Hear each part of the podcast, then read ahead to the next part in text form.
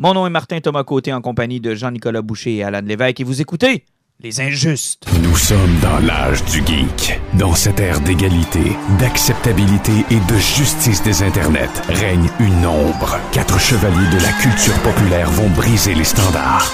Nul ne sera à l'abri de leurs opinions. En tout temps, en tout lieu, les injustes.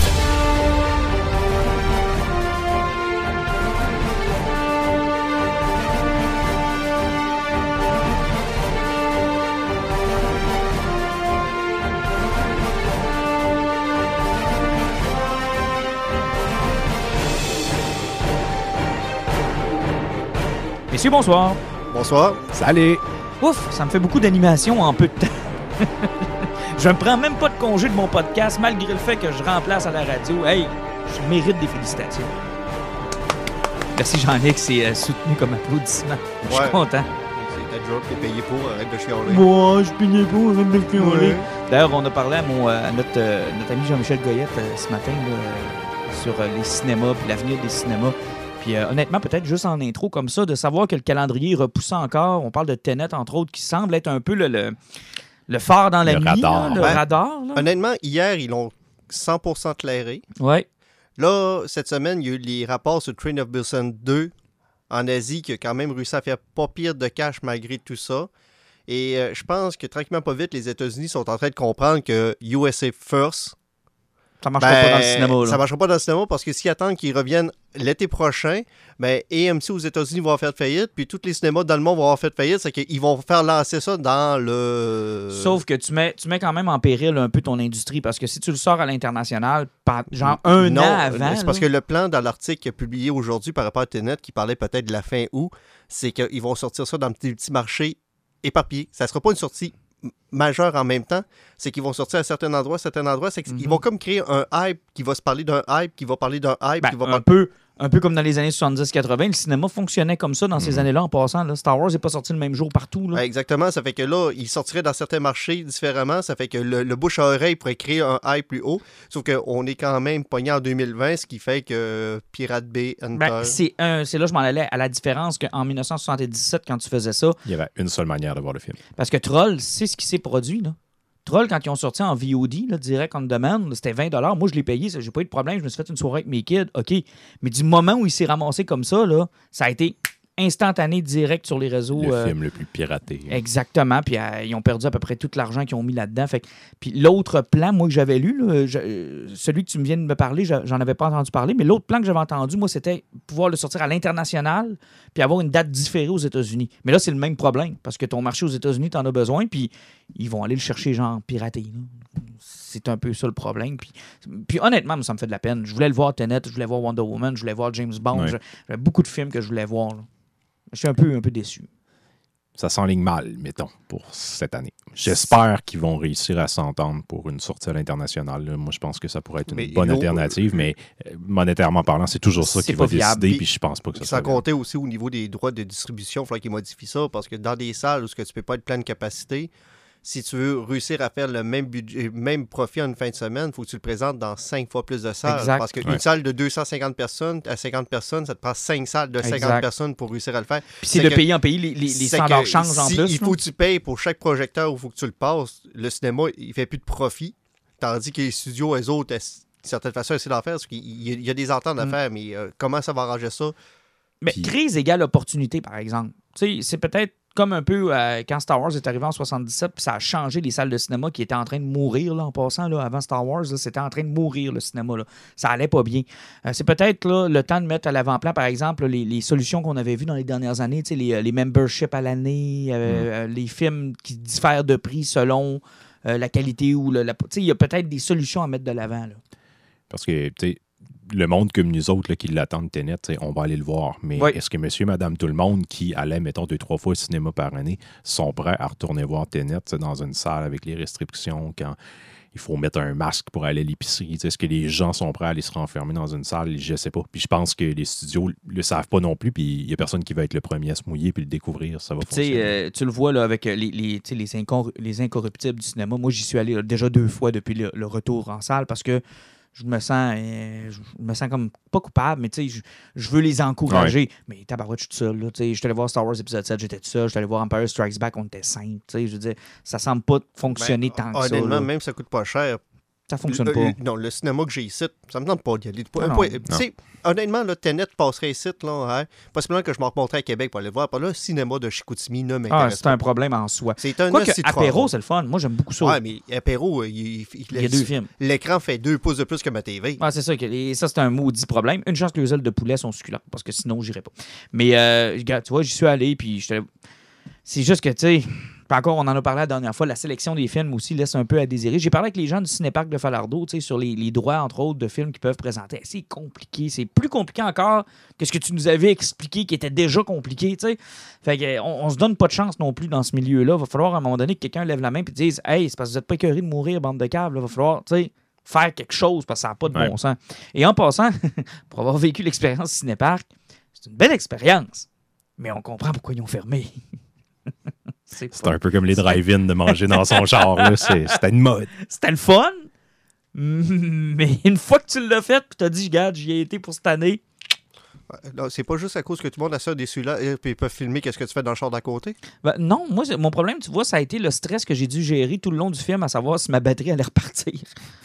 Parce que visiblement, les chars, c'est plus les mêmes que dans les années 80-90. Non, Puis, effectivement. euh, Puis tu la- serais mal vu de laisser le char tourner tout le long. genre, puis la batterie arrêtait pas de m'envoyer des messages du genre euh, restartez votre char parce que vous êtes en train de décharger votre batterie. Puis là, à un moment donné, je me suis dit, Chris, on repartira juste pas d'ici. C'est comme, tu sais. Fait, je vais te dire que pour la concentration pour écouter un film, là, zéro gun bar. Hey, euh, beaucoup de choses aujourd'hui, puis je suis content parce que je vous promets qu'à part moi et un sujet en particulier, on parlera pas de DC aujourd'hui. C'est un podcast presque DC wow, free. wow, wow. C'est presque DC free aujourd'hui. Et on va même parler de cinéma aujourd'hui, de films. Ouais, ça c'est bien par contre, Ça, on- de venir on a- à parler un peu de cinéma. On a vu un film. Une nouveauté, je parle. là. Quelque chose qui est sorti, puis on l'a vu les trois ensemble, puis on a fait comme Wow! Alors, euh, ça, c'est vraiment le fun. On va vous en parler dans quelques minutes. On va parler aussi de projet bande dessinée indépendante. Euh, Ça fait. euh, tu nous en avais glissé un mot, euh, Alan, de cette nouvelle compagnie là, qui faisait sa sortie, euh, euh, qui avait une coupe de comics, puis on n'était pas sûr que ça allait survivre, mais là, je pense qu'ils ont frappé un grand coup. Tu parles de Berserker? Ouais. C'est Boom qui Ben, c'est sort ça. ça. Ben, Boom, ça C'est pas, fait longtemps ah, c'est pas celle-là, c'est laquelle qui a été c'est créée il y a pas- AWA, C'est laquelle qui a été créée il n'y a pas longtemps? AWA. Ah, ok, puis eux autres, euh, zéro avec une barre. Ben non, ça va super bien. C'est juste que les autres, ils ont sorti leur première BD, puis le COVID de poignet, ça fait qu'ils viennent de sortir aïe. leur deuxième numéro euh, le mois passé. Ouch! Puis bon, ils vont survivre? Ben oui. Je leur souhaite. C'est le, award-winning artist. C'est- C'est une gang de, de, de nominés qui ont gagné plein de prix qui font des BD. Mais là, chez Boom, d'abord, c'est quoi qui ont sorti que je connais? Ça ressemble beaucoup à Dark Horse, si je ne m'abuse. Tu me corrigeras, Alan. Je pense qu'ils ont beaucoup de franchises. Il me semble que genre Ouais. les Buffy et les Firefly sont rendus là. Ont- Power Ranger qui est chez Boom. Ok, ça, je savais pas. Ben, je pensais qu'il était IDW, que j'avais ça. parlé des Turtles Power Rangers qui étaient là-bas. La C'était série avec de Simon Spurrier que je fais Alienated chez chez Boom aussi. Ok. Mais en tout cas, ils ont frappé un grand coup. Oui. Parce que là, ils vont peut-être être un peu plus connus. En tout cas, euh, parce que moi, personnellement, je n'ai pas lu de leur stock. Là, je les connaissais pas. Je pensais que Power Rangers était chez IDW avec les Transformers et autres. Là.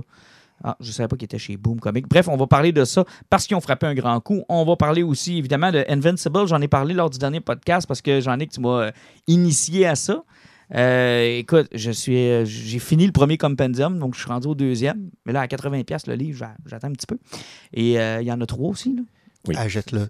Oui, je sais. Achète-le. Achetez. Je vais finir par l'acheter. Mais on va en parler parce que, sais-tu, on- c'était-tu confirmé au, au moment où on en a parlé que je te disais, ça serait tellement un bon dessin animé. Oui, ça fait, ça fait longtemps, mais il me semble que genre depuis 2004 là, qu'ils ont annoncé qu'une série animée était en travail, sauf que là, on est tombé dans le beaucoup plus concret cette semaine. Parce que je le vois vraiment comme ça, ce projet-là. Je vois pas un film là-dessus. Je vois pas une série télé avec des vrais. C'est vraiment un style. Puis j'aime pas le mot. euh, j'aime pas Family Guy parce que c'est pas décousu comme Family Guy, mais je veux dire, l'humour qui est présent, la façon dont tu peux t'amuser, les espèces de. Sans dire que c'est des cutaways, tu sais, il est tout le temps en train de se battre contre du monde qu'on connaît pas l'histoire, puis tu sais, Mhm. ça commence de même. Genre, il est en train de se battre contre un gros Christy de monstre dans une ville. Ouais, On- ça, ça s'apprête très bien, genre dans un show de 30 minutes. Là, Exactement, là, tu sais, un peu à la, au format d'Harley Quinn, là, tu sais, un peu Mhm. plus adulte, peut-être un peu plus. parce euh, que ça a un look très 1990 Exact. Oui. et euh, ça a les couleurs de 1990 Exact. aussi. Donc, euh, ça, ça peut se, je pense que ça peut bien se transposer dans une série télé. On va en reparler parce qu'ils ont dévoilé les voix qui vont travailler là-dessus. Aïe, aïe. Moi, j'ai été jeté à terre. là. J'ai fait- Ouais, je m'attendais pas à ça non. Je pense que Jeff Bezos, c'est de l'argent, puis ça paraît. Ah non, c'est fou raide. Écoute, euh, je- je- une raison de plus de rester sur Amazon Prime. Oui. Une très grosse raison de rester sur Amazon Prime. On va vous parler aussi de Chucky. On va vous parler euh, de City of Bane qui euh, met fin à la, à la longue run de Tom King sur Batman. En fait, depuis les débuts euh, de Rebirth, donc on peut dire euh, près d'une centaine de numéros à peu près.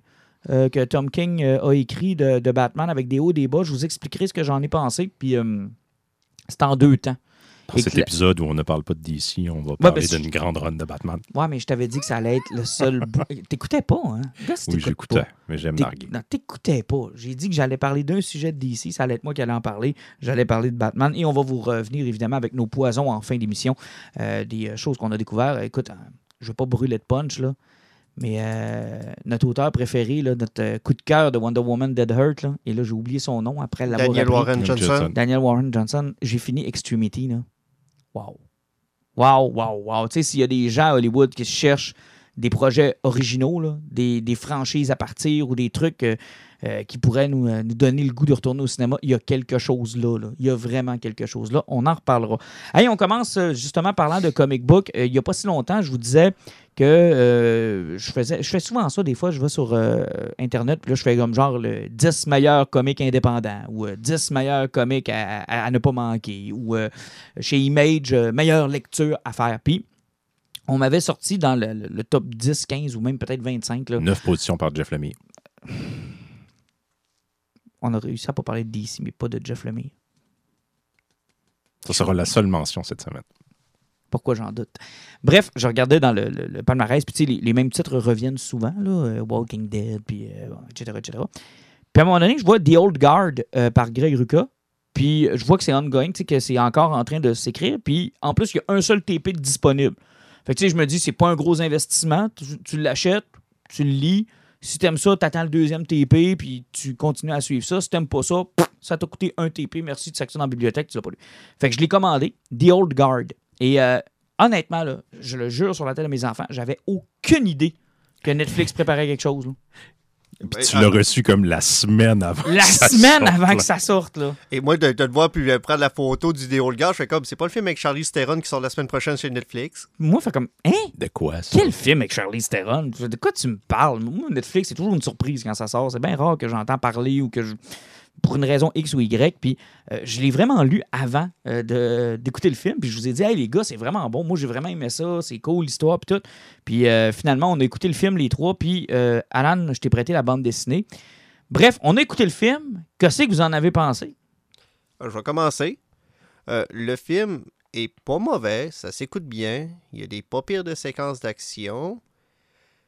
Euh, y a le défaut de Netflix qui sait encore pas quand est-ce et où couper.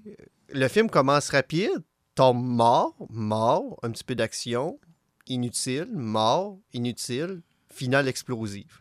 Et aussi, il y a le gros problème de, de certaines productions Netflix où ils sont tellement contents d'avoir des caméras haute définition 6K qui oublient de mettre de fil. Ça fait que j'ai l'impression que le film a été tourné avec un asti de cellulaire tout le long parce que les couleurs sont les mêmes que la vraie vie de dehors. Ça fait que peu importe la location, ce qu'ils sont, le ciel est de la même couleur. Si je vois une séquence qui se passe au 12e siècle, ben c'est la même calice de couleur que le d'or en ce moment. Puis ça fait que sur les costumes, c'est- c'est cheap. C'est ça, c'est un peu cheap. En fait, ça donne un peu l'impression série télé. Tu sais, série Ouais. télé, quand je parle de série télé, je parle, tu sais, genre Place Melrose, là. Ouais, Parce que t'as pas besoin d'avoir de filtre. là, et dans- Riverdale a plus de fil que ça. Ouais, ben oui. euh, même que dans Sabrina Teenage Witch, il avait abusé du filtre dans la première saison. Ils ont même été obligés de se corriger. Mais tu sais, je veux dire, ça ressemble plus à Place Melrose, euh, Friends, puis Seinfeld que euh, un film d'époque, mettons. là. Ouais. Et, et c'est un gros défaut, puis ça paraît dans le film. là. Puis sans compter qu'une image qui est trop claire de même, que t'as une chorégraphie de combat, mettons, que comme t'es semi-chié, puis que, tu sais, tu coupes beaucoup au montage, fais des plans, sé- des plans de montage parce que les- t'as de la misère à tout synchroniser, puis tes petits acteurs sont pas capables de faire un plan séquence complet. Quand c'est trop clair, puis t'as pas de flou, ça paraît que des fois, les cascades sont chiées. Mais en dehors du, du technique, Jean-Nic, t'en as pensé quoi? Sa plus grande qualité, je pense, c'est que je me suis pas ennuyé. Je m'attendais pas à grand-chose. J'avais pas lu sur le film, mis à part je savais qu'il y avait des, des- des immortels à l'intérieur. j'ai pas vu le temps passer puis j'ai eu du fun. Mais je te dirais que c'est pas mal le plus positif que j'ai à dire là-dessus. là. On va sortir le pire en premier, là, la trame sonore. Ah, la trame sonore, c'est ça n'a terrible. Aucun bon sens. C'est terrible. C'est, ça me, C'est ça me fait mal. C'est Puis ça me faisait penser autant à Suicide Squad. On dirait qu'ils voulaient mettre des tunes de l'avant. Autant ça fonctionnait dans Suicide Squad. Dans ça, c'est. Ils sont comme allés chercher le top 10 des tunes de rap pop qui devaient être à la mode. Puis pendant que tu l'écoutes, le film est sorti sur Netflix cette semaine. Puis t'as déjà l'impression que c'est hyper daté à cause de la musique. Et ça, là, ça. Oui, parce que c'est pas des classiques, là. Ah non, sérieusement, Non, non. la musique était tellement poche que je me suis amusé, comme je, je fais des fois dans des films, dans des séries TV, je fais du Shazam pendant que j'écoute ça. Et euh, je vous dis que tous les noms qui ont sorti là-dedans, là, il n'y en a pas un qui est dans les palmarès. Non, hein. Ça n'a pas dû coûter cher. on dirait qu'ils ont dit hey, tu me prends les 50 dernières tunes d'un top 500 Spotify, va me les chercher. Puis sinon, c'est ça. Ça s'écoute bien, c'est plaisant. Ça passera pas à l'histoire pour ces séquences d'action. Je pense qu'il y a des bonnes idées, mais c'est un petit peu mal exécuté. Il y, a- des trucs que j'avais le goût que ça soit plus cool, là, les voir. euh, Parce que, tu sais, les personnages, dans le fond, les immortels, travaillent ensemble depuis, euh, j'allais dire des décennies, mais des, des centaines d'années, voire des millénaires. Fait que normalement, il y a une synergie qu'on trouve entre eux, puis ça, c'est peut-être plus présent dans les bandes dessinées, mais tu sais, il y en a un qui va pousser quelqu'un pendant qu'il tire le gun à l'autre, l'autre qui sait qu'il faut qu'il l'attrape, qui tire un coup. Tu vois qu'ils ont essayé de mettre ça, les chorégraphies de l'avant, mais c'est mis un petit peu maladroit, puis des fois, on dirait que c'est comme hors champ. C'est Ben, c'est en pas, fait, pas une grande réussite. C'est un peu comme Révolution. tu sais. C'est- Je pense que c'est toi qui m'a qui m'a donné ce commentaire-là. J'ai trouvé ça drôle parce qu'à la limite, moi, ça m'a plu, mais ça peut déranger. Les méchants tentent de se faire tuer. là. Je veux dire, On met beaucoup de l'avant la chorégraphie. Ouais. Puis comment elle est exécutée, mais le méchant est comme clairement juste là avec son gun. Ouais, ça semble attend, pas être là, des-. Ils sont pas très entraînés. Non, non, tu sais, mettons qu'il est- Je sais pas si c'est parce qu'il est impressionné par ce qu'il voit ou si c'est parce qu'on leur a juste dit, garde, restez là, puis Charlie, elle va finir avec les deux là, puis après Ouais. ça, elle va te tirer. Mais sais. ça, encore une fois, là, c'est le défaut de John Wick. Parce que c'est encore la même équipe après de cascadeurs qui a travaillé Mhm. sur John Wick. C'est qu'ils ont créé un phénomène qui essaie toujours de répéter partout. Et moi, je le dis toujours, le problème qu'on a présentement avec nos films d'action, c'est qu'on a deux cons qui ont scrappé le film d'action. On a Keanu Reeves qui est trop fucké dans la tête, qui fait ses propres cascades puis qui fait des plans séquences qui est mongol. Puis de l'autre côté, t'as un Tom Cruise que lui, c'est un imbécile heureux qui se tire en bas d'un avion de 60 000 pieds d'altitude. Il va se tirer en bas d'un pont en moto, puis euh, il pilote un F-14 pour de vrai. Un de mes chums me croyait pas quand je disais ça cette semaine à la radio. Chris, il a piloté un hélicoptère pour de vrai, puis il a fait une drop en hélicoptère que juste les pilotes experts font parce qu'ils manquent tous ce tuer en le faisant. Lui, il l'a appris en deux semaines. Il Ah a non, ça à il est 55 ans. Ah, il est incroyable. Il est vraiment incroyable. qu'on est habitué avec des films où tu as une caméra qui est collée dans l'acteur principal, puis elle ne lâche pas pendant 5 minutes. Puis là, quand tu arrives avec des acteurs qui sont pas capables de le faire, c'est que tu coupes les plans séquences, puis tu te ramasses, tu te ramasses avec un Liam Neeson dans Taken, où ce que passer par-dessus de clôture, c'était 14 plans. c'est que quand tu revois ça par après, tu fais comme, mais si, c'est bien lettre. C'est qu'on on, a juste deux caves qui ont scrappé le style Ouais, mais en d'action. même temps, là, tu, il dirait-tu en pleine face à Liam Neeson? Pas moi. À cette heure, oui. Ben, Il est rendu vieux. oh, même vieux, moi, je trouve qu'il est encore menaçant. Ouais, seulement si Mel Gibson est là pour me backer. I will find you. And I, will kill you. non, moi, honnêtement, je dirais pas ça en pleine face. Mais, euh, tu sais, je vous trouve sévère. Puis, honnêtement, j'ai trouvé les gens sévères avec le film parce que, d'abord, ça a la qualité que je reproche au cinéma depuis des années. C'est sorti de nulle part. C'est pas une franchise. C'est pas une suite. C'est. Moi, j'ai trouvé ça rafraîchissant. J'étais content. Je l'ai écouté avec ma blonde. Ça faisait des semaines et des semaines qu'on s'était pas tapé du stock original, genre qui venait de sortir. là. Pas quelque chose qu'on n'avait pas écouté puis dont on avait entendu parler. Là, il n'y avait pas de feedback ou presque pas. On s'est tapé ça. Oui, il y a eu tous les défauts qu'on vient de nommer. Mais Chris, j'étais content à la fin. J'étais content. Puis d'avoir lu la bande dessinée, je sais pas si ça a changé un peu mon- ma perspective, mais moi, j'ai vraiment trippé sur les personnages. J'ai trippé sur l'histoire. Mm. Je sais pas quel twist on a mis un peu à la fin du film à la Charlie's Angel que j'ai un peu moins aimé. Ah, sérieusement, ça. euh, le film, j'étais rendu au tiers. J'ai fait, Eh, Chris, c'est Bosley. Mm. Sérieusement, le noir que j'ai perdu le nom, là. Ouais, euh, comment est-ce qu'il s'appelle donc? euh, j'ai j'ai perdu le nom. En tout cas, le gars de la- qui était fait- faisait partie Oh, de la. CIA normalement. Je sais pas pourquoi, à- après 30 minutes, même pas, là, je suis là, c'est Bosley. Puis à la fin, qu'il qu'il a fait la séquence à la Charlie's Angel, j'ai fait, Ouais, j'ai c'était- un peu poche. Puis, tu sais, ils ont changé quand même un gros élément de la BD au film. Puis là, ben, écoutez, euh, tournez un peu le son si vous l'avez pas vu. Ou, euh, ben, est-ce qu'on le, on le dit ou on garde? ouais, dis-le, on, On le dit, ok, on garde. spoil. On spoil, là. Je vous le dis, on spoil. Bon, venez pas chialer après. Euh, Andy, qui est le personnage principal, donc, qui est euh, une des immortelles, qui est la plus vieille, en fait, des immortelles, dans le film, devient mortelle. Mais dans la bande dessinée, elle devient jamais mortelle. Et c'est là que je t'ai expliqué l'option du up-out. Exactement ce que euh, Jean-Luc Picard, voyons, Patrick Swart avait fait avec euh, Star Trek. Euh, dans le fond, dans le scénario, c'est écrit que tu peux mourir. Comme ça, tu décides de ne pas revenir pour les suites parce que faut pas oublier que la BD est toujours Elle en continue. cours. Puis qu'ils parlent de faire une trilogie de films. Puis s'ils sont pas capables de signer Charlie Theron, oh ben ça demande trop cher, ben ils ont besoin d'une façon de pouvoir la sortir. Et là, il faut que tu joues avec ma mémoire, mais toute le- le- l'espèce d'histoire aussi avec euh, sa copine qui avait été euh, noyée. Puis qui... Ben, ça, il, il- dans BD, à, à ses plantes en bord de bateau, c'est tout. c'est ça. hein. Ils n'en ont pas parlé, mais j'ai l'impression que c'est parce qu'ils arrivent, on n'a pas encore lu le deuxième volume, puis possiblement la plus importante là.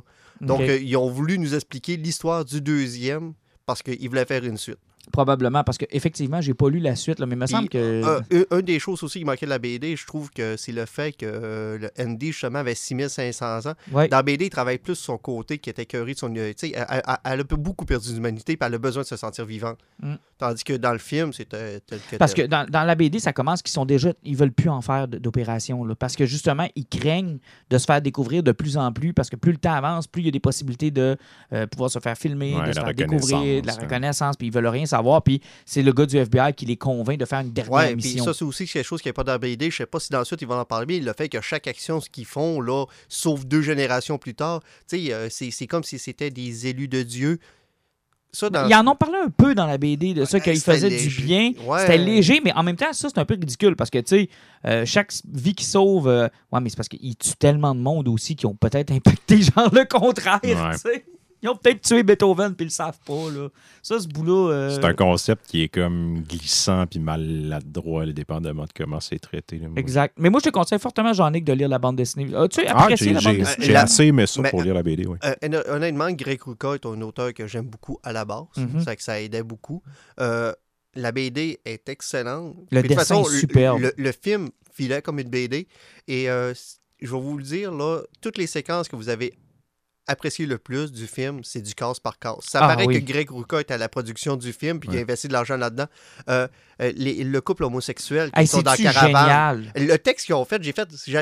moi, quand je l'ai vu, puis là, je savais que sa BD, j'ai fait. Il y a quelque chose qui marche pas, j'arrive ça, ils ont lu les cases de la BD. Ouais. Et quand je lu la BD dans les mains, j'ai lu ce séquence au grand complet, j'ai fait OK, c'est case par case. Case par C'est vraiment une belle scène, ça. Il c'est quoi, c'est ton petit ami, puis là, il se met à répéter. Puis en C'est passant, pas mon là, simple petit ami. là, Et en passant, cette scène-là, si vous voulez un exemple parfait de comment traiter d'homosexualité dans des films ou de comment faire une place à des personnages homosexuels ou comment, tu sais, au lieu de rendre gay Iron Man parce que ça vous fait triper, là, ça, là, ça, c'est un bijou. c'était là. parfait. Ouais, C'est c'est un incroyable. C'est ça. Moi, de trouver cette séquence-là telle qu'elle dans BD, j'ai fait OK, je savais que ça, ça a été écrit. Mais, euh, même une autre des séquences qui était forte, les, les femmes arabes, Oui, qui estoulent le gars. oui c'est C'est bon, du ça. casse par casse encore. Ça, c'est une bonne séquence. Puis je vous dis, les, les meilleures séquences, euh, même le bout que le monde a trouvé cheap dans le film, où fait comme, vous allez savoir quand le signal, là. hein. Oui, ah, c'est-tu bon, ça? Tu sais, quand tu vois le film, tu fais comme, c'est comme un peu maladroit, mais dans BD, C'est c'est très hot. bien apporté. C'est bien plus hot que ça. Puis je veux qu'on revienne sur la séquence des deux, euh, des deux gars parce que leur histoire est vraiment géniale. Parce que dans le livre, euh, ils prennent la peine de nous faire un flashback sur les deux gars qui sont en guerre, je pense, pendant genre une. Ouais, Mm. ils sont dans la croisade, puis euh, pendant que toutes les deux armées sont mortes au grand complet, les autres continuent à s'entretuer pendant 2-3 jours. Ouais, ils sont trois jours à s'entretuer. Parce que t'en as un qui est arabe, puis l'autre est croisé, puis ils, ils se tuent carrément, puis ils saillissent. Et à travers ces deux personnages-là, tout le poids de l'immortalité. Puis le poids de, des années, qu'est-ce que ça peut faire si on avait Mm. des centaines et des centaines d'années à vivre? Est-ce que deux ennemis pourraient finir par. C'est évoqué dans une petite phrase dans le Oui. film, mais c'est vraiment intéressant que tu parles de Ça, ça, ça me donne le goût, parce que je, je fais rien qu'y penser, puis je fais comme, tu sais, tu prends, tu sais, ils viennent de deux contrées différentes, ils sont Ils saillissent, là! Ils sont, c'est ça, ils ont été, j'ai- le mot ennemis. m'échappe, ils ont été con- conditionnés Oui. à se détester et à force de se tuer, de passer le rage, tomber en amour, tu sais, c'est tellement une bonne idée. Puis tu sais, vous parliez tantôt que Charlie Theron, dans le fond, c'était signé une clause pour plus être dans le film. Puis je me disais, ces deux personnages-là, je les ai tellement aimés que je m'en fous si Charlie Theron est pas là dans la suite. Je prendrai un film avec ces deux-là. Ils sont incroyables. Ah, même euh, le, le trade qui a travaillé dans l'armée de Napoléon. C'est Ah c'est oui, un oui, super- c'est un bon, super lui. beau personnage aussi. Puis la, la- la- la- la jeune nouvelle aussi. Sauf que je l'ai beaucoup aimé, la, la jeune actrice. Sauf que ça, c'est un truc que j'ai trouvé convenu dans le film. Après à peu près 10 minutes, quand Charlie Theron se fait donner la mission puis qu'on voit qu'ils sont Mhm. immortels, ils se font pogner, je me suis dit, bon, OK, il y en a un dans la gang qui va être trahir. Puis ça nous prend un personnage, nous. Genre quelqu'un qui est un Qui immortel. accompagne l'autre. C'est ça qui va accompagner, qui nous laisse rentrer dans cet univers-là. Puis effectivement, c'est ce qu'ils font. Ben, ils en trouvent une nouvelle. Dans, puis- dans, dans BD, c'était un petit peu mieux expliqué pour qu'ils les a trahis. Euh, c'est parce que je pense dans, dans le film, la séquence où ce qui explique à la fille le- pourquoi qu'il faut qu'il relâche sa famille, ça passe trop vite. Tandis que dans BD, tu as le temps de lire et de l'assimiler. Parce qu'il explique que lui, il a gardé contact avec sa famille, puis il a vu tout le monde mourir. Puis que le problème avec ça, c'est que la journée où tu as quelqu'un de ta famille qui pogne le cancer, il voit ta mère avec toi parce que tu ne pourras pas le soigner, puis tu pourras Il pas- t'en veut. Il t'en veut. C'est que lui, il a vécu l'amertume du monde qui l'aimait jusqu'au monde qui ont- l'ont haï en le reniant, par le rejetant. Mm. Tu sais, il a vécu. il- Puis il manquait aussi une grosse séquence importante avec Andy euh, où elle vit une vie presque complète avec un esclave qu'elle libère. Puis que l'esclave, avant de mourir, la libère, faisant comme Je veux pas que tu me voies mourir. Ouais, puis ça, il demande de partir. Puis euh, il a jamais posé de question sur pourquoi elle vieillissait pas. Puis, euh, tu sais, il manque une bonne séquence sur la vie d'Andy qui, est vraiment intéressante puis qui est nécessaire pour comprendre c'est quoi le dilemme qu'ils vivent dans le sens où, puis c'est bien expliqué avec celui qui trahit. Puis même dans la BD, ça, ils l'ont mal fait dans le film. Mais dans la BD, là, tu sais, je veux dire, ils le punissent pour 100 ans. Mais pour eux autres, c'est comme trois jours de prison. Ouais, puis là. tu sais, puis c'est même principe, tu parlais de l'esclave, c'est pourquoi avoir mis la séquence de la peinture, parce que la peinture qu'on voit, qu'ils font comme c'est toi qui es sur cette peinture, c'est Mhm. c'est elle, justement, avec son mari noir, l'esclave. Effectivement. Dans le film, ça? Ben, Euh, il- non, euh, il- dans- dans, dans dans le- BD, dans BD, oui. Ouais, c'est ça. Parce que dans, dans le film, ils font comme, Hein, c'est toi sur la peinture, mais c'est la peinture de ça. cette histoire-là. Puis c'est vraiment bon, ça. Puis là, tu te rends compte, tu sais, avec ces deux histoires-là en parallèle, elle, elle l'a bien vécu, mais ça y fait mal pareil. Puis l'autre, lui, a gardé un souvenir vraiment. Tu sais, c'était son fils, je pense, qui Ouais, était son rendu fils qui vieux. est vieux avec le cancer, puis qui l'a qui- vraiment renié avec la haine totale. Ah, c'est terrible. Mais honnêtement, dans la BD, ça, c'est mieux expliqué, c'est mieux exploité. Puis euh, c'est une charge émotive semblable aux deux gars là, de la scène que tu parlais. là. Mais imagine ça, là, mais pour les deux autres personnages aussi, qui vivent ce genre de moment fort-là, qui n'ont pas été transposés dans le film. C'est dommage. Mais il y a une affaire, par exemple, dans BD, où ce que j'ai préféré, le Flo qui jouait dans Harry Potter, qui faisait le milliardaire, là. Ouais, ouais, ouais, ouais. Euh, je préférais avoir un petit Flo frêle qui avait l'air d'un cave, qui voulait devenir mortel, que le style douchebag de la BD. Ah, il y avait un méchant douchebag dans BD, là, effectivement, là, qui est un peu pas fort, mais. euh, Tu sais, c'est un culturiste, Ouais. multimilliardaire qui veut vivre éternellement. C'était trop cliché. Je Mm. préférais le, le petit nabo qui voulait être mortel pour le pouvoir. Ouais, ça, c'est Ouais, bien apporté. C'est même pas, tu sais, tu sens pas de vice pour devenir immortel. Tu sais, c'est comme quelque chose qu'il veut utiliser, mais il veut rien avoir de l'argent, contrôler. Puis tu sais, c'est un vilain qui est pas particulièrement complexe, mais tu sais, je veux dire, il y a une face à taper dedans, puis il se fait taper dedans. Puis il y a Moi, je- ce côté-là, ouais, c'était bien réussi. Ça. Ah, dans BD, j'ai beaucoup aimé le bain. Oui, mais dans, dans le film, ils ont fait euh, euh, une mort à la Dick Jones. Ouais, avec. J'ai pas trouvé que ça fonctionnait très bien, ça, par contre. Là, je vois qu'ils ont essayé de mettre le setup avec ce qui arrive dans l'avion au début. Ah, c'est parce que euh, dans BD, euh, euh, il utilise ce plan-là parce que pe- pendant qu'il essaye d'aller tuer le gars, à un moment donné, Andy puis la fille sont dans le trou puis sont obligés de se sauver en se tirant en bas du 20e étage pour remonter. Sauf que là, à place de faire cette séquence-là avec Andy qui se en bas, ben, ils ont tué le méchant de cette façon-là. Mais ils ont repris une séquence de la BD quand même. Exact. D'ailleurs, ça, ça m'a un peu déçu. On est dans le spoil. Fait qu'on Ouais, go, va y go, aller, go. La séquence de l'avion, moi, c'était comme un pétard mouillé. J'aurais vraiment aimé ça que les pilotes soient effectivement morts puis que Charlie Theron, elle s'en fout dans le fond. Là. Elle Qu'elle te le s'écrase avec elle l'avion. Parce que, ben, on va atterrir là, puis Ouais, on, marchera, puis ben, on trouvera quelque chose. C'est pas grave, on est immortel. Opportunité manquée. On va appeler ça de. D'ailleurs, tu parlais tantôt de la fille qui s'est fait tirer dans le fond de l'eau. Oui. ouais. Sérieusement, le, pouvoir de résurrection qui te remet une petite quantité Oh. d'oxygène Oh. à chaque fois dans les poumons là, pour que tu puisses crier à chaque fois. Là, hein. Hey, hein. Tu peux pas juste rester mort jusqu'au temps que tu sortes?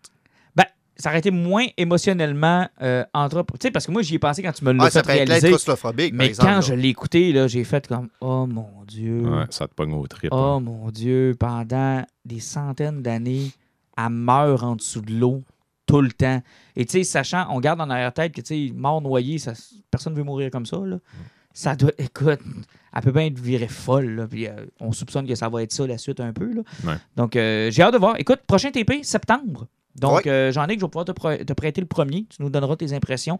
Puis, on va, euh, je vais continuer, moi, de le suivre. là, euh, Absolument. Parce que moi, j'ai été vendu. c'est pas un chef-d'œuvre, mais comme j'ai dit, moi, j'ai trouvé ça assez intéressant pour Ben- vouloir lire le BD puis voir le prochain film qu'ils vont faire. C'est- C'est c'est quand même un des bons films Netflix qu'on a eu, on va dire ça. Euh, oui, moi, je pense que oui. Bon, Euh, bon divertissement. J'ai trouvé, ça moins lourd à écouter que Bragg, mettons. Bon, ouais, ben là, c'est. Ouais. Ouais. Tu sais, Bragg, c'est pas que c'était mauvais, mais c'était un petit peu long, puis c'était un petit peu lourd par moment. Mais L'autre, là, avec euh, les yeux fermés, là, comment ça s'appelle déjà Bird Bo- Box. Bird Box, là. Ça, Bird Box, moi, j'avais apprécié. là. Oh, ça ressemble un peu à ça, là. dans le sens que ça s'écoute bien. En tout cas, c'est un bon divertissement. Si vous êtes en Malgré le manque fait de que je films. l'ai pas vu Six Underground, puis j'ai pas vu l'Extraction aussi. Ouais, c'est ça. Mais dans les films, ils n'ont jamais eu une très grande réputation, Netflix. là. À part des Irishmen, ils ont mis énormément Irishman, d'argent. là. Mariage Story. Mariage Story, ouais. Ils ont mis énormément d'argent puis ils ont mis du temps là-dedans. Là.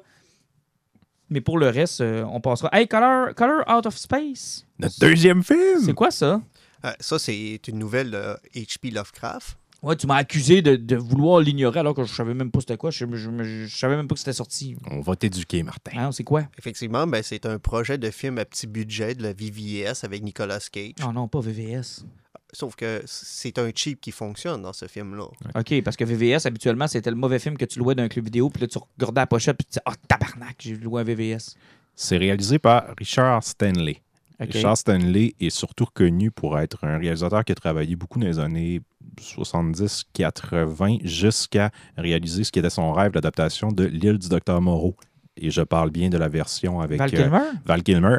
Et La mare de poignée, ils en ont fait un, documentaire. Il, est de- il a, il a manqué de devenir fou sur ce Ben, tournage-là. Et il a été, euh, il a été Marlon Brando, remplacé. il paraît qu'il était pas facile Ah, non. Ah non. et lui, Richard Stanley, c'est un particulier aussi. Là, puis, Parce que Kilmer avait quitté Batman et qui a forcé Clooney à faire Batman and Robin Ouais. parce que lui voulait absolument jouer avec Marlon Brando. Mais écoute, ce n'est que la pointe de l'iceberg. là. Ça a été un enfer ce tournage-là et c'est Frankenheimer qui est venu remplacer Richard Stanley qui a pris sa, sa- sa retraite après ce film-là. Et si je ne m'abuse, c'est une de ses premières réalisations.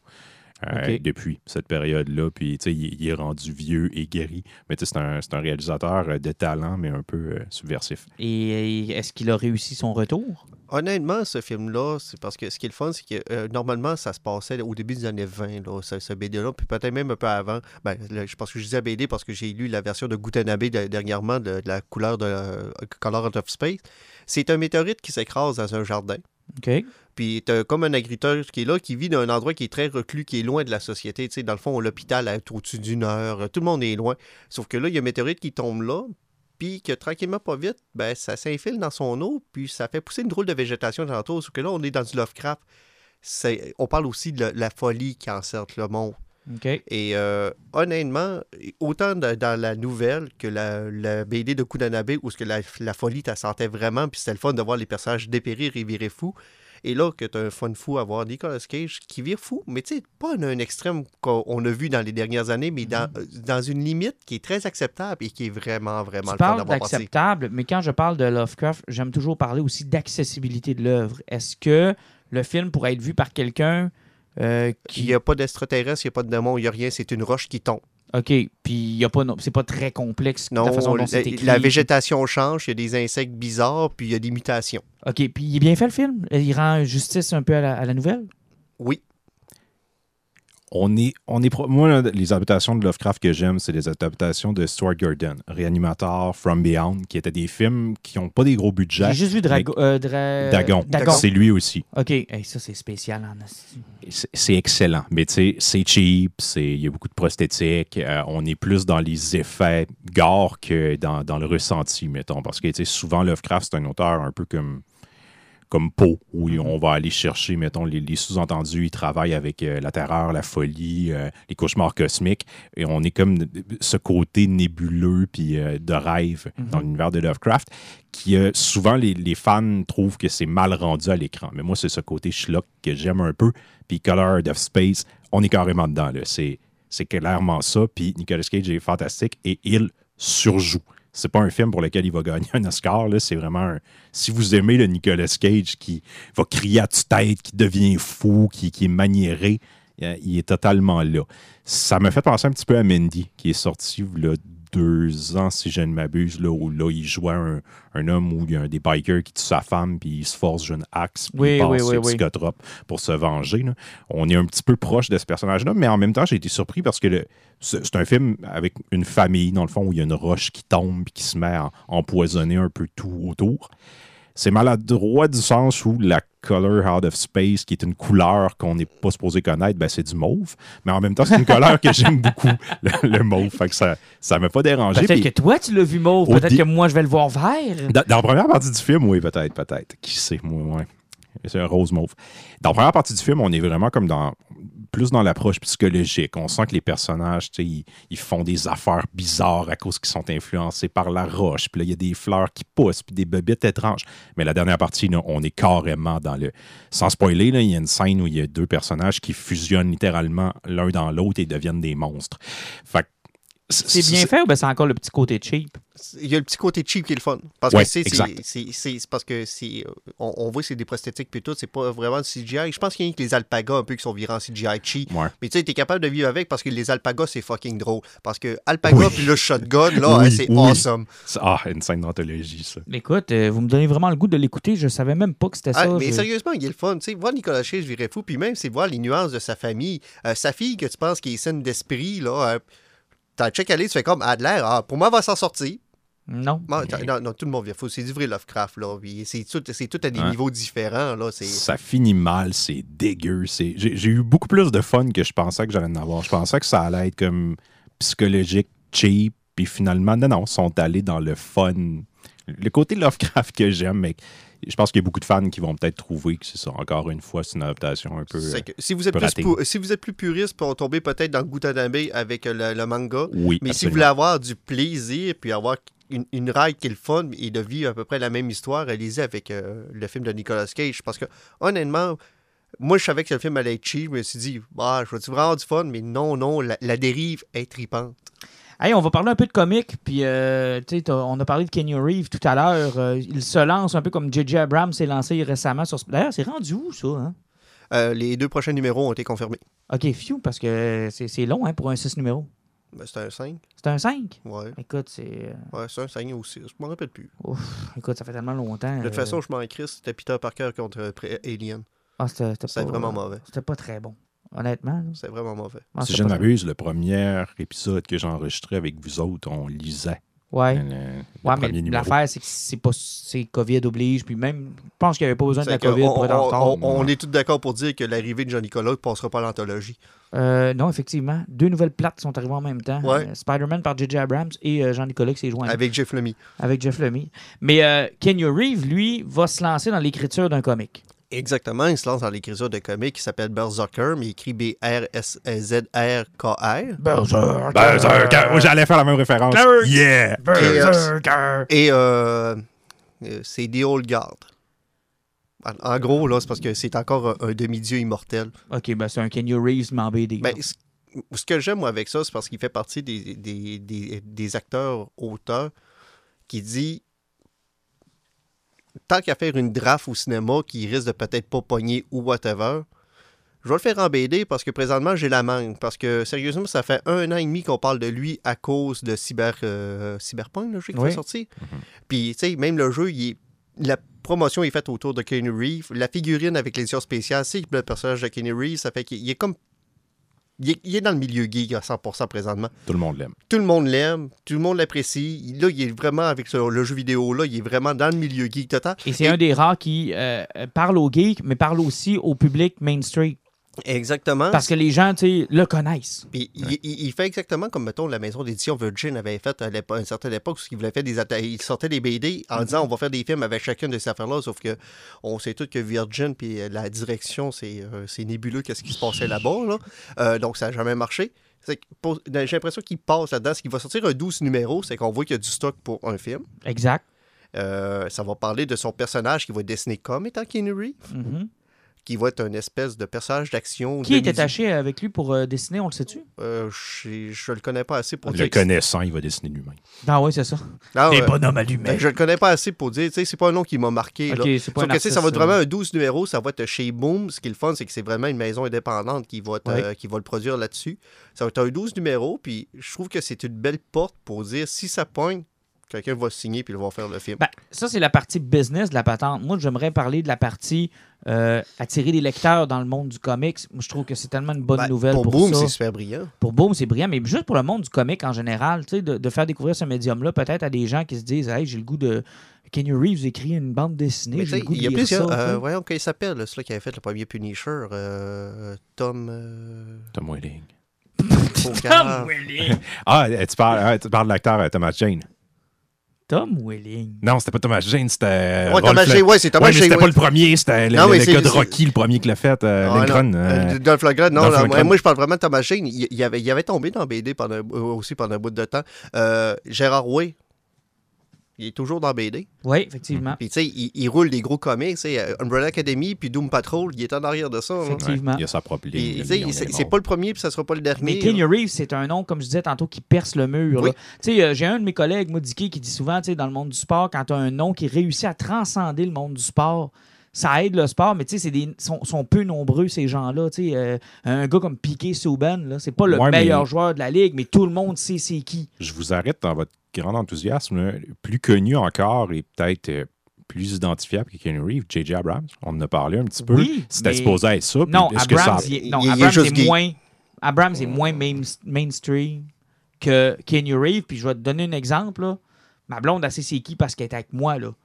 Mais si je vais à une soirée euh, de elle et ses amis, là, puis que je dis JJ Abrams, là, il y a peut-être juste ma blonde et une fille dans le fond de la salle qui va lever la main en disant Ah oui, lui. Le réalisateur de Super 8. Mais si je dis Kenny Reeves, Les là, niveaux d'humidité vont monter dans la pièce. les 12 savent c'est qui. Là. Ouais, c'est vrai. C'est ça que je veux Ouais, dire par percer le mur, là.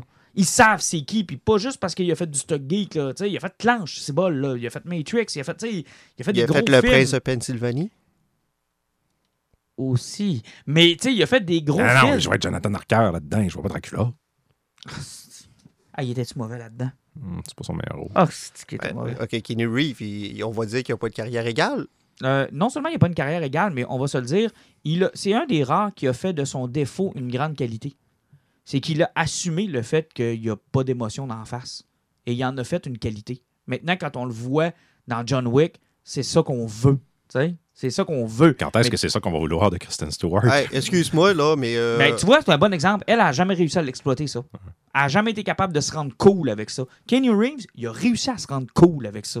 Parce que moi, je me rappelle de l'époque de Bram Stoker Dracula. Là. Ce qu'on disait de Kenny Reeves, c'est que c'était- c'était un mauvais acteur. C'est ça qu'on Mhm. disait, là.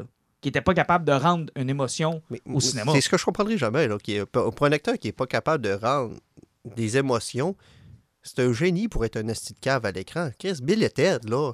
Ben oui. Ça s'invente pas jouer un, personnage de même. là. Il faut, Ben il faut que tu sois cave naturel, là. Et c'est là que tu vois que ce gars-là a bien joué ses cartes.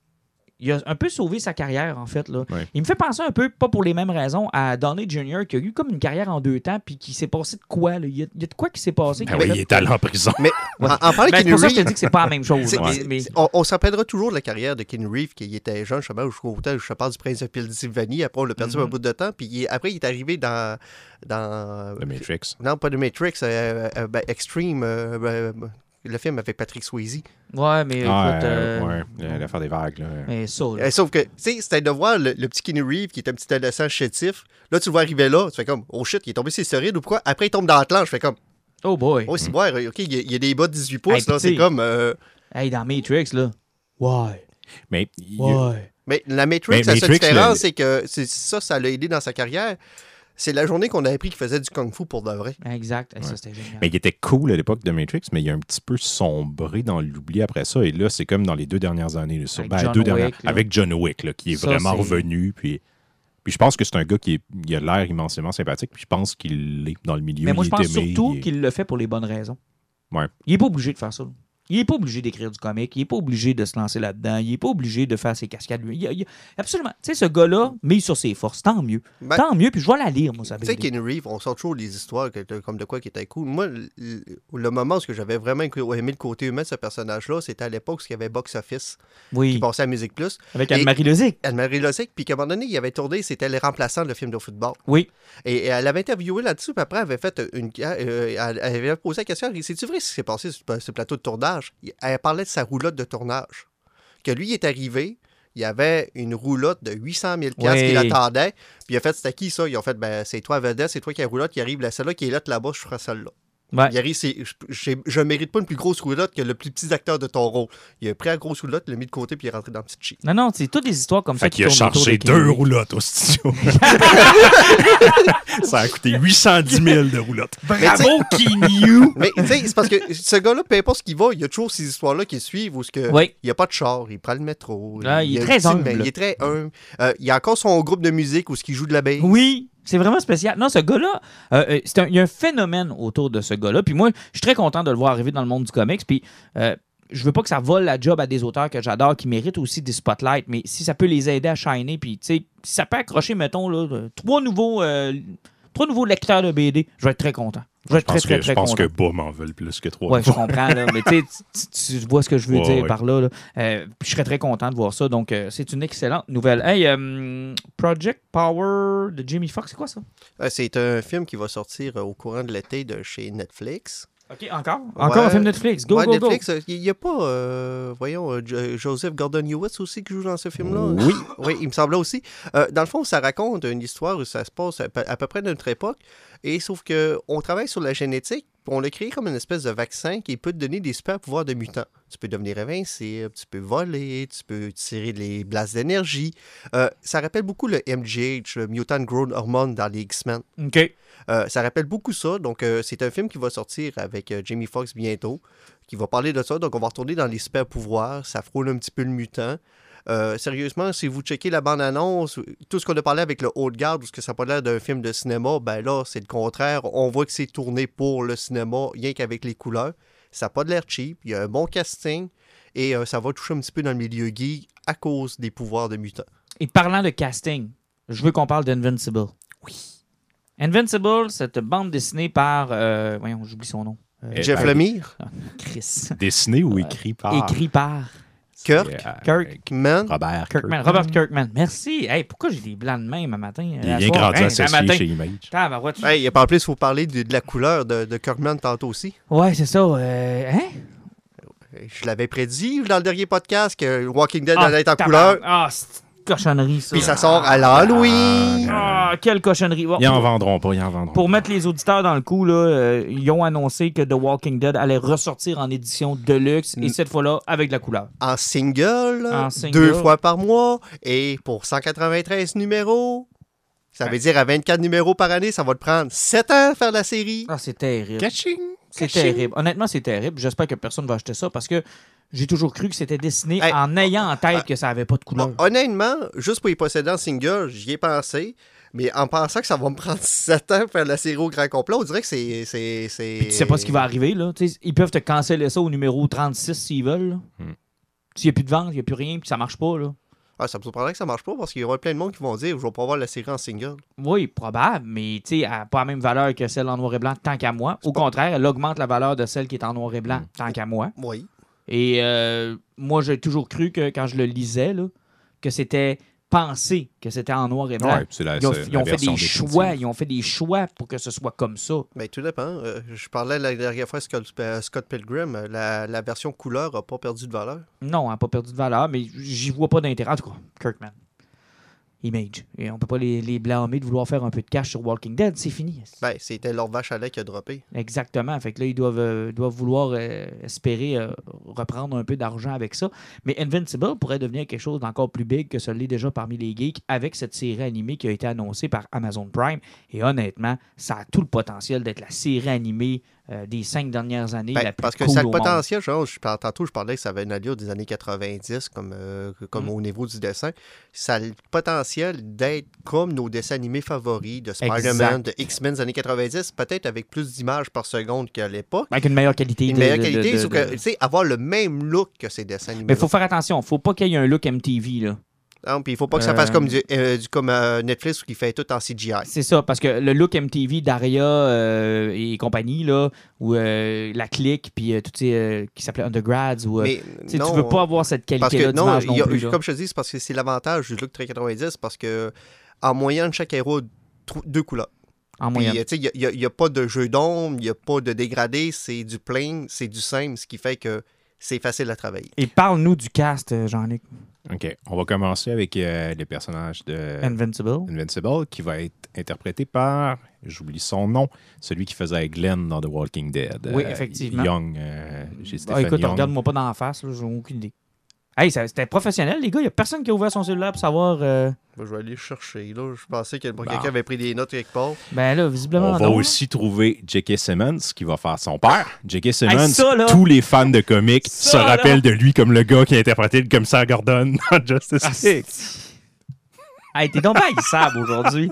T'es donc bien Ça haïssable. me tente même plus de chercher à nouvelle à cause T'es de ça. donc bien haïssable.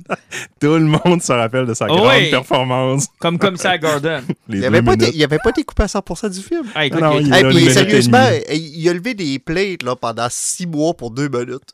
Ah, puis écoute, j'étais de ceux qui étaient bien excités de voir que ce gars-là allait être le commissaire Gordon. là. Mais c'est le gars qui était à la fin du dernier Spider-Man aussi. Ah oui! Bon, ben, tout le monde se souvient de ça. Probablement. Mais lui fait le père, là. Plus. Ouais, c'est lui qui va faire la voix de Nolan, le père. OK. On a aussi. Comment il s'appelle? John, John Hamill? Ma- Marc Mark, Mark Hamill! Mark Hamill. Euh, il le- s'appelle le Joker. Mhm, Joker, le le génie des voix. Écoute, pour ceux qui. euh, je pense que tous les geeks savent que Mark Hamill fait beaucoup, beaucoup de doublage, mais il y a peut-être des gens qui nous écoutent qui sont. C'était peut-être- Steven Young. Là, donc, faut que Steven je- Merci, Young. Steven Young. Mais loin. il y en a peut-être qui ne savent pas, mais Mark Hamill, dans le domaine du doublage, a une carrière incroyable, même meilleure que celle qu'il a eue au cinéma. là. Oui, il a fait la, majorité de sa carrière a été faite derrière les voix de, de personnages, puis on l'associe beaucoup au Joker, justement. Ben, il est, euh, selon moi, la version définitive du Joker avec Heath Ledger. là. Mais sauf que oh, un des personnages, quand même série de la série Invincible, qui est Alan des Aliens. Oh, Ah, wow! Seth. Rogen. C'est la voix qu'on entend quand on le lit. J'étais tellement content, là. Honnêtement, Alan the Alien est probablement un de mes personnages favoris de la bande dessinée. Et on le voit pas souvent, là. Attends, attends, ben, attelle-toi. attends, il va- attends. Ah, il va revenir, là. Oh, OK. Ah, ok. man. Parce que dans le premier compendium, on le voit peut-être quatre ou cinq fois, mais quel personnage cool. Et effectivement, c'est un peu la, la voix de Ouais, une Seth- voix de stoner, La voix un de peu. stoner que j'avais en tête. Et quel bon choix que d'avoir Seth Rogen pour, euh, pour le faire. Ouais, puis euh, Zachary Quinto va faire Robot. Et ça, et ça aussi, ça fonctionne Hum, euh, parfaitement. full pin. Euh, même que quand je vais le lire dorénavant, c'est probablement la voix de Quinto que je vais avoir dans la tête euh, quand je vais, je vais lire Robot. Quinto qui faisait, euh, pour ceux qui le replacent pas, Spock dans les nouveaux Exact. Star Trek. Dans et qui- Heroes aussi. Heroes, il jouait le vilain. J'ai. Skyler en tête, j'oublie son nom. Effectivement, mais C'est le, le rôle qu'il a mis sur la Tu sais, map. tu vois, là, son Monsieur Spock, ça risque de ressembler un peu à, à Robot. Puis, tu sais, la voix, elle n'a pas d'émotion. Puis, il est très. euh, honnêtement, ça fit Calculateur. là, ouais. parfaitement. Ça fit parfaitement. Euh, J'ai bien hâte de voir ça. Puis, le fait de le faire en série animée, je pense que c'est le bon choix. Ben, pas le choix parce que, c'est- comme je vous dis, c'est un cartoon des années 90. Ah ouais, c'est tu peux pas le faire autrement. Puis, au niveau d'humour et de violence que là-dedans, tu peux pas faire éclater autant de têtes en morceaux, puis en étant drôle, puis sans être pogné avec le, le 18 ans et plus. Tandis que là, s'il y a des têtes qui, qui explosent, vu que c'est un cartoon, tu peux le mettre 13 ans. Mais comme je vous dis aussi, euh, je vois très bien les intros. Euh, de, de, de- de 30 minutes où on est en plein milieu de l'action déjà. Puis ça fait très déjà cartoon. Je vous disais que des fois, il y a des numéros qui nous laissent sur un super de, de, de, de- de fin. Tu fais comme, oh wow. Puis là, tu ouvres le prochain numéro. Puis genre, là, il est dans le milieu d'une ville avec un monstre qu'on sait aucune d'où il vient. D'où il vient. On ouais. sait pas c'est quoi. Même le méchant m'a amené s'en rend compte puis dit Hey, je suis encore là, tu sais, pendant que l'action se développe. euh, par- parce que pendant la bataille, ils se parlent puis ils continuent leur histoire. Puis le méchant en arrière, comme juste Allô, suis encore là. On continue à la lancer. là. La mère va être interprétée par Sandra Oh, qui joue présentement dans Killing Eve, Oui. qui est connue pour son rôle aussi dans Grey's Anatomy. Oui, Euh, très bon show aussi. Gillian Jacobs, qui joue dans la fantastique série Love sur Netflix et qui, je crois, joue Nebula dans les. Non, elle non, joue de la non, non. Community. Ah, c'est ça, oui. C'est Dans Si oui, effectivement, avec oui. Gillian. Gillian. Euh, Gillian, oui. Quelle belle fille. Karen elle. Gillian. Es-tu belle? Mm. Oui. Bon, comme Ok, les c'est bisous même Sur- sont belles. surtout dans Jumanji, elle a tout qu'un look. Oh. Cecil Stedman, le, pe- le personnage qui est comme le, le- le- le gars de- à l'interne des le gars du États-Unis, gouvernement. va être joué par Walton Goggins. Ah, ça me dit rien, ça? Euh, fantastique acteur. Il joue le vilain dans Ant-Man 2. Ah oui, oui, il joue oui, dans oui, oui, Justify aussi. euh, il joue Ah dans, oui, ouais, lui. dans le film de Tarantino, Ah. Eight. Ah, excellent, Excellent choix. acteur. Jason Mantzoukas, qui va jouer Rex Sloan. Mantzoukas il joue dans, si je ne m'abuse, là, comment ça s'appelle, la série policière euh, Brooklyn Nine-Nine. Ah oui, C'est ouais, lui qui 911. joue. Ouais, Euh, le- le- ben, Pinto? ouais, exact. Il va jouer. Il joue Pinto. Ah, excellent. Wow. Pinto qui n'est pas extrême pantoute, mais qui rit jamais. Qui va jouer là-dedans aussi. Ah, puis Rex, euh, c'est tellement un bon personnage. C'est tellement un bon personnage. Où est-ce que je suis rendu? là? Je le trouve tellement hot. Il Mais sérieusement, cool. le, le gars du gouvernement qui va avoir un accent là, texan, là, ça va être génial. Ah, mais c'est- ça aussi, là. Ah, ouais. C'est un vrai cowboy. C'est ça que ça prend, C'est là. un c'est probablement la- le plus gros Dreamcast que j'ai vu de toute ma vie, genre pour un projet que j'ai vraiment à cœur. là. C'est une de mes. BD préférées. Et de voir ces gens-là associés à ça, là, mon cœur bout. Ben, ça met du réel aussi, parce que si on avait vu juste des noms peu ou pas connus, on se serait dit le projet est encore loin, il n'y a rien de signé, on n'est pas sûr. Ouais, on sait- non, non. Mais là, Là, quand tu as des gros noms attachés à pas juste ça, que t'as autant de gros noms, ça veut dire que tu présentais ça à ce monde-là, puis le monde, ils ont fait Oui. Oh, oh shit, ok, je veux le faire. Puis c'est le genre de monde aussi que je suis convaincu qu'ils ont lu la BD puis qu'ils l'ont Puis, apprécié. euh, puis, puis pour le futur, si jamais ça chie puis il manque d'argent, c'est le genre de truc où je- que je verrais Seth Rogen dire je veux le produit. Oui, si ça chie puis possible je veux aussi. le continuer parce que j'ai l'impression que c'est pas mal dans ses cordes de conneries. Est-ce que, c'est le premier comic pour Amazon euh, Prime, le premier euh, dessin animé? Euh, dessin animé original, euh, Undone, je pense que ça peut pas compter Ouais, parce j'allais que c'est, dire, euh, c'est c'est dessiné par-dessus une Ouais, pellicule. c'est là. du dessin animé. Mais ouais, euh, non, je pense qu'ils n'ont jamais fait un dessin animé officiel. Ça, c'est intéressant aussi, là, parce que pour euh, ceux qui sont pas encore abonnés à Amazon Prime, ça va devenir un. Ouais, Un sérieusement, pour, pour- même pour les films, là, derrière moi, j'ai écouté Gun Kimbo là-dessus. Il y a Mm-hmm. Knife Out qui est là-dessus. Tu peux écouter Midsommar. Midsommar, Lighthouse, t'as Jumanji 2. Et l'excellent Terminator Dark Fate. Euh, t'as- tu peux écouter euh, Le remake de Child's Play est là aussi. le nouveau Charlie's Angel aussi. euh, Hey, trois gros bons films. Le monde, Hein? c'était comme craqué. Puis là, tout d'un coup, ouais, non, on va attendre un petit peu. On met ça de côté. Hey, tu m'as parlé de Child Play. Euh, je veux qu'on revienne rapidement. C'est quoi le Chucky euh, à TV? Là? En fait, oui, ça fait déjà plusieurs années que ça se parlait. La, la série de Chucky, récemment, on a eu un remake où le, qui, est, qui est pas mauvais en passant. là, si vous aimez Chucky, là, c'est Encore avec Marc cool. Hamill. Avec Marc Hamill qui fait la voix de Chucky. C'était une belle surprise cette fois-là. Je l'ai pas Oh, vu oui. encore. Oui, mais ils ont pris une approche complètement différente. C'est vraiment un remake où ils se sont réappropriés le personnage. Un peu comme fait- Robocop, dans le fond? Euh, Oui. Sauf que ça fonctionne un peu mieux que Robocop parce que le- réalisateur qui a fait ça, c'est un gars qui semble venir du milieu du vidéoclip. Il a une esthétique vraiment cool. Puis les kills sont sympathiques. Puis tu sais, je veux dire, dans, un film comme Chucky, c'est surtout ça que tu cherches à la base. là. Que les kills soient créatifs puis que ça soit à la fois malaisant slash drôle. Puis c'est bien réussi. Puis la poupée fréquente. Là. Moi, j'ai bien aimé. Mais c'est c'est inférieur au produit. Puis Chucky, contrairement à beaucoup de franchises d'horreur, euh, c'est toujours le même type qui est derrière. Brad, euh, tu parles de la voix, là? En fait, euh, la voix, Brad c'est Brad Dourif? Mais on a aussi le- le- l'écrivain de- derrière Chucky. Puis là, je- son, son nom m'échappe. Hey, ce titre de podcast est euh, blanc. Jean-Nic oublie des Euh, trucs. non, dans l'ensemble des Ah, mais c'est parce qu'on on a quand même un, un certain talent incroyable d'être assez gigon pour pas prendre de notes. Moi, sérieusement, avant le COVID, j'avais fini mon calepin de notes, il était fini. Puis depuis le COVID, on dirait que je magasine moi. Je me suis jamais racheté un calepin. C'est que au niveau de mes notes, sont toutes dans ma tête. Puis euh, on en fait aux deux semaines. C'est que. Ah, on oublie le trois On- quarts de on- notre on- stock, on- ça. vous voyez qu'on est vraiment euh, des podcasteurs professionnels. On est des podcasteurs préparés. On va dire ça comme Hey, ça. on est- non, sérieusement, pour, parce qu'on enregistre ça euh, sans couper, sans montage et en utilisant nos cerveaux limités. Ben, quand même. Il y a un nom tellement cool. En Oui, plus. en plus. OK, vas-y. Jeff Euh, Lemmy. Jack Power. Don Mancini. Don Mancini. Ouais. C'est lui qui a écrit le scénario. Il a réalisé le. Pas le remake, mais le dernier. OK. Euh, Ah ouais, lui, des Curse, films. là. euh, Ouais, le, le dernier, c'est le. qui, qui est sorti of- presque directement en DVD. Ouais, les deux derniers, en fait, sont des sorties. euh, C'est-tu Slow to qui tue. Britney Spears au début? Non, ça, c'est le cinquième. Ah, OK. Celui avec son fils transgenre. Une poupée Ouais, peut avoir un qui fils transgenre? Glenn. Glenn? ce qui est un hommage à Glenn ou Glenda, qui est un des pires films de tous les temps, un film de Ed Wood. Puis c'est ça, la série Chucky se prend pas au sérieux et Don Mancini est toujours derrière les films. Mhm. Euh, il a continué d'écrire les scénarios, il est là dans la production. Et il avait annoncé après le reboot, euh, à lequel il était plus ou moins associé, qu'il voulait continuer euh, dans le direct DVD, mais en essayant d'avoir une série télé. Mais et dans là, il y avait des pourparlers. des premiers films. En fait, dans le même timeline que la série originale. Parce que les- quand les direct DVD sont sortis avec, euh, je crois que c'est Curse of Chucky qui est Ouais, le premier des deux, mais, bref, on avait un nouveau look par la poupée, puis tu sais, il était massacré rendu dans. dans... Ah oui, écoute, Dans à la Bride fin, of là, Chucky. Puis là, on se disait, bon, ils ont un nouveau look, c'est c'est différent. Et finalement, on découvrait à travers le film que c'était ben, voulu et que ce n'était pas un reboot, c'était une suite complètement Mhm. de cet univers-là. Et là, dans le fond, on- c'est Amazon qui a eu les droits de cette série-là. Ça fait longtemps que ça se parle, on n'avait rien. Là, cette semaine, ils ont sorti une petite bande-annonce pour nous annoncer que le projet était toujours euh, Vivant. les- vivant et qu'on allait pouvoir avoir ça en Et Brad Dourif est 2021. toujours attaché? Et Brad Dourif reprend sa voix pour le rôle et ça, c'est une très, très bonne nouvelle. Et d'avoir. Mancini qui est encore derrière, ben, tu ça donne ce gage de qualité. Ouais, une tu on sait que ça sera. Quoique, hein, Lucas était derrière la prélogie de Star Wars. tu sais. Quel chef-d'œuvre. Bon, La meilleure Fait chose qu'il a euh, faite, lui, c'est laisser à d'autres réaliser ses films.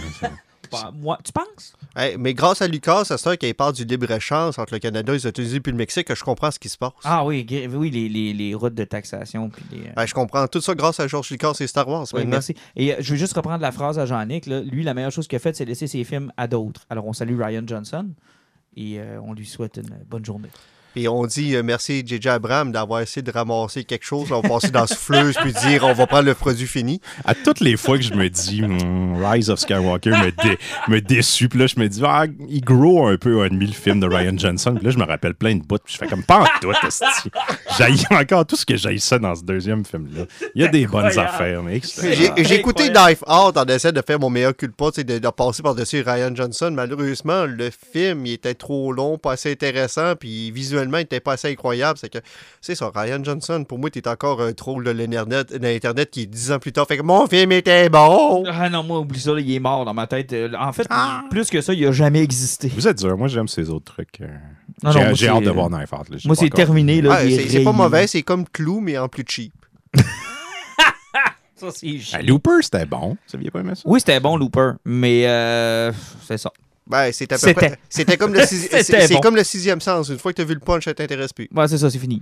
Ah, hey, mais parlant, c'est- ça à Bruce Willis pour ça. Parlant série TV, juste pour de même, là, on Ouais. avait pas- euh, Cobra Kai, on sait tout que ça vient sur Oh, Netflix. oui. On a eu une date officielle, 28 août. Les deux premières saisons débarquent chez Netflix. Enfin, on va pouvoir voir ça sans se brancher sur YouTube et envoyer Ouais. des pubs. Ouais. euh, Qui a fait ça d'ailleurs? Hein? Parce que moi, ils m'ont jamais attiré que ça. Je voulais le voir. Ouais. Mais je me suis toujours dit, je vais attendre. Ça- J'ai ben, écouté la, la wow, première. wow, ça a marché. Il y a un de tes collègues qui a pris le Ben, je gratis sais. pour ça. Hey, c'est-tu idiot? Il y Ça devait être le seul cave qui s'est abonné à ça. très peu de séries qui ont survécu, mais j'ai pas encore écouté la deuxième saison. là. J'attends qu'elle arrive sur Netflix, mais la première, je l'avais écoutée sur Mhm. YouTube et c'est génial. j'avais Je- vous n'êtes pas prêt pour à quel point c'est bon, cette série J'avais écouté le premier épisode qu'il avait mis en démo gratis. Mhm. J'avais vraiment beaucoup de fun. Sauf que là, on va pouvoir les regarder chez Netflix. Puis Netflix vont continuer la série. Ouais. Euh, écoute, on fait notre tournée de poison. On peut poisonner. On est prêt. Je commence avec qui? Battez-vous. Euh, je peux commencer. J'en ai deux dans le fond. Vas-y. Alan, commence. Euh, je vais commencer avec une BD euh, que j'ai lue. J'avais mis sur Instagram et Facebook, le Snow White de Neil Gaiman. Oui, ça va l'air cool. C'est un petit hardcover. C'est vraiment une BD. C'est pas un- Moi, ce que j'appelle un, un roman graphique, c'est vraiment qu'il y a des textes puis des dessins qui vont à côté. C'est vraiment une bande dessinée pure et Casse, dure. casse. Casse-casse. Euh, L'art est très belle. Euh, c'est du Neil Gaiman. Ça fait que tu as pratiquement l'impression encore de lire un poème de A à Z. Dans le fond, ça raconte l'histoire de Snow White, qui est très blanche, et que le monde qui est alentour d'elle ont plutôt tendance à flétrir et mourir. C'est parce que c'est une foutue vampire. Oh! Tout un twist. C'est un twist qui est super intéressant. C'est très dark. C'est très sensuel. C'est que si tu mets ça il y, y y a certaines pages que tu as l'impression de checker le Kama Sutra de façon un petit peu censurée. Que- avec ou euh, sans les nains? Il n'y a pas de nains vraiment là-dedans. Là. C'est parce qu'on parle euh, des, euh, des, des- des créatures féeriques de la, de la- de la forêt, mais quand le chasseur a tué Snow White, ben. Euh, euh, malheureusement, elle n'est pas morte, mais pour réussir à survivre, là, ben, il y a moins d'elfes, il y a moins de nains, puis elle, elle mange tout le monde, dans le fond. C'est, c'est- À manger les nains? ben, elle boue tout le monde. À bu les nains? Ah, Mais c'est parce qu'il y a beaucoup de monde qui meurt. C'est C'est très dark, c'est affreusement sensuel. Euh, c'est très Neil Gaiman. Et sérieusement, j'ai eu beaucoup de plaisir avec ce petit hardcover-là. Euh, honnêtement, là, chez euh, Dark Horse, le Neil Gaiman librairie, là, c'est comme euh, All to Tell, All to Girl at Party. Euh, son Study, euh, Study in Emerald, qui est un mélange de Sherlock Holmes avec euh, Toulouse. Mhm. Euh, c'est awesome. Euh, je ramasse à peu près toutes les BD qui sortent chez Dark Horse. Euh, puis présentement, ils sortent en semi-comédium. C'est les, euh, les librairies 1, 2, 3 de Neil Gaiman. Tomber là-dedans, là, c'est du bon mot, c'est vraiment plaisant. Et la deuxième chose, encore une fois, sur Amazon Prime, je checkais les films. Et c'est un film qui avait passé un petit peu sous le radar avec Daniel Radcliffe. Mhm. Guns Akimbo, qui- veut dire euh, avoir deux guns et tirer comme un astide mental. Euh, ça raconte l'histoire d'un gars qui s'est séparé de sa blonde. C'est un gros loser semi-alcoolique qui n'a pas de vie. Il est programmeur dans une société de jeux c'est pour cellulaire qui c'est c'est un grab cash comme jeu. C'est vraiment un, un aide ultra pathétique, mais c'est un keyboard warrior. OK. C'est que lui, quand il voit quelque chose sur Internet, il est fort, puis il va dire Ah ouais, t'es dans ton ça chez vous, toi, tu vas, je vais coucher avec ta main, puis il fait ça, puis à un moment donné, c'est parce qu'il est dans un univers où ce qu'il y a- ça ressemble un petit peu à Running Man, où il va avoir des caméras, puis ils vont filmer deux personnes qui s'entretuent, puis il y a des bêtes qui se mettent là-dessus.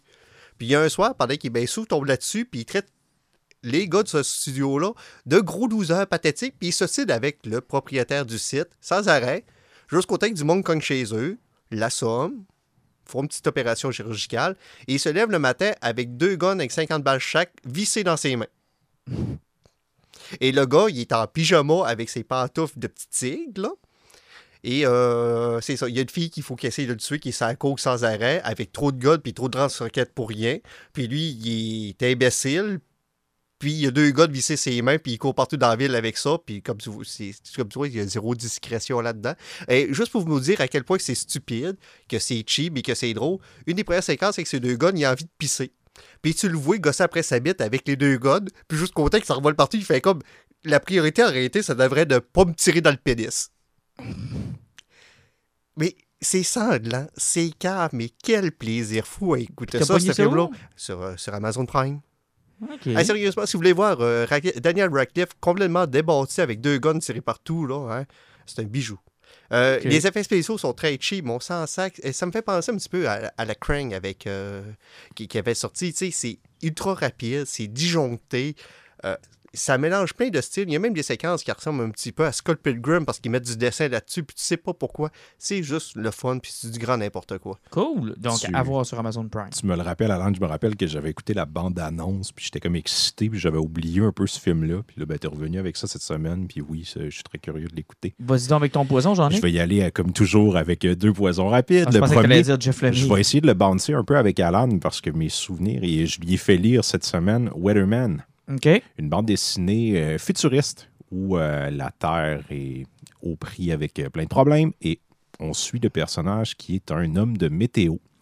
euh, qui a plus de souvenirs de ce qui est arrivé dans son ancienne vie. OK. Par contre, il y a un drame qui est arrivé sur Terre où le tiers de la population a été anéanti par une gang de terroristes. Apparemment que c'était de sa faute. Sauf que c'est une, bande dessinée qui est, encore une fois, c'est très cartoon, c'est vraiment, c'est beau dessin, c'est du vrai de bande dessinée. C'est ultra humoristique parce que le gars qui fait la météo, il est ultra populaire et tout le monde l'aime. Tu sais, c'est comme la vedette, euh, je pense que les humains à ça vivent sur Mars depuis qu'il y a 18 milliards de morts sur la planète Terre. Puis lui, c'est la vedette numéro un de la planète. C'est le gars qui fait la météo, puis c'est la personne que tout le monde aime, c'est la personne la plus populaire. Jusqu'au temps que le monde découvre que c'est 18 milliards de personnes qui sont mortes, c'est possiblement à cause de lui. Et on se doute bien qu'il doit avoir des raisons pourquoi il a fait ça, mais de ce qu'on comprend, le fait que sa personnalité ait été effacée, c'est à la fois un plot twist, mais aussi une manière de gérer sa culpabilité. Donc, il y a des termes très durs, il y a beaucoup de trucs complètement éclatés qu'on voit, puis là, les gens se mettent à vouloir sa mort, puis venger. Puis lui, il est comme la personne qui est devenue n'est plus ce gars qui a fait ouais. ça. Fait qu'il cherche à comprendre pourquoi, comment il a été conditionné à prendre ces décisions-là. Mais c'est fait avec brio, avec humour. C'est vraiment un- une BD. euh, moi, j'ai capoté là-dessus. C'est publié ça? Image Comic. Ah, ben oui, quelle surprise. Il y a deux TP qui sont sortis pour le- euh, présentement. J'attends le, le- le deuxième. J'ai hâte de voir si ça va continuer ou si l'histoire Ah, cool. va être euh, close avec ça. Deuxième poison rapide. euh, Je vais rien qu'envoyer un, un beau tapement de main à Netflix. On parle souvent de leur production en série télé puis en film. On oublie de parler de leur catalogue. Et récemment, deux belles acquisitions. Euh, MK2, si je ne m'abuse, qui détient beaucoup de droits sur le cinéma classique. Il y a beaucoup de films chez Criterion qui sont là. Euh, ça nous permet, entre autres, de réécouter beaucoup de films de Charlie Chaplin Ils qui sont, presque présents tous là. et faites-vous plaisir, allez réécouter ça. Ça n'a pas vieilli. Ben, ça n'a pas vieilli. Oui, ça a vieilli, mais c'est encore beaucoup d'actualité. C'est très drôle, ça s'écoute bien. J'ai beaucoup de plaisir à réécouter les Chaplin présentement. Et ils ont acquéri une bonne partie des films du studio Ghibli aussi. Oui. Donc, euh, au niveau du cinéma d'animation Pour ceux qui connaissent pas ça, Spirited Away, entre autres. Oui, c'est une magnifique porte d'entrée. Princesse puis, euh, Mononoke. Oui. ça fait changement des, des- des films de Disney. Oui. Il, y a Donc, pas, euh, il y a pas- il- il en manque deux, je pense, du studio, mais il y en a 100%, il me semble qu'il en manque. Non, la, la plupart des Miyazaki sont là, mais je pense que, mettons, Graves of Fireflies est pas Ah, mais là. on y s'entend qu'ils ont ouais, quand mais même... vous allez trouver Spirited Away, ça. Princess Mononoke. De y toute a- façon, tu vas t'écœurer avant de te rendre au 30. Ouais, ben oui. Mais tu sais, il y en a une bonne dizaine facile qui sont là. Donc, Ah non, euh, tu te tapes pas étrange. Ben, bravo à Netflix au-delà de le, le- le- le création, là, pense encore à leur back catalogue. Oui, puis ça fait du bien parce que ça faisait longtemps qu'ils n'avaient pas ajouté quand même de stock. euh, On a l'impression que c'était des trucs qui partaient. Puis Ouais. Ouais, parce que, euh, comme vous pouvez remarquer, personne n'a parlé de Curse, Curse. euh, l'histoire de la Dame du Lac. Ah, je l'ai même pas vu. Hmm. Je pensais que tu parlais du film de Wes Craven avec les loups-garous. Ouais. Non, moi je parle vraiment de l'histoire avec la petite fille euh, qui jouait dans l'émission des cassettes. Là. Ah, non, j'ai même pas vu passer ça. Puis Ouais. tu vois mon grand intérêt actuellement. Ben, euh, D'après les critiques que j'ai pu lire, là, euh, malheureusement, les critiques sont scindées en deux. C'est soit qu'ils vont, ils vont promouvoir l'héroïne ou ils vont juste dire c'est cheap as fuck. C'est, euh, Hmm. Ouais, ça m'intéresse pas. ouais. m'intéresse pas. Ça, ça va l'air cheap aussi. Et je vais y aller avec mon poison. Alors, juste vous dire rapidement, vu que vous en, êtes vous, vous, vous- bah, vous en êtes permis deux, je vais m'en permettre deux aussi. Mais très, très rapide, j'en ai parlé la dernière fois, Extremity euh, de Daniel Warren euh, Johnson. Johnson. Euh, J'ai reçu le deuxième TP. C'est terminé, là. C'est vraiment deux TP. Puis je suis déçu parce que c'est un univers que j'aimerais tellement qu'on puisse explorer encore. Il y a tellement de stock, il y a tellement de questions. Puis je pense qu'en même temps, c'est ce que j'ai apprécié le plus. que j'ai pas euh, tous les détails, puis j'ai pas de dictionnaire pour savoir ce qui se passe dans ce monde-là. C'est, garde, c'est ça l'histoire, c'est ça qui se passait, c'est pourquoi on en est là, tu le sauras jamais. Mais que c'est bon, que c'est bon, une histoire de vengeance, une histoire euh, d'une petite fille qui cherche euh, son rôle dans tout ça, qui change, son rôle change à travers la bande dessinée.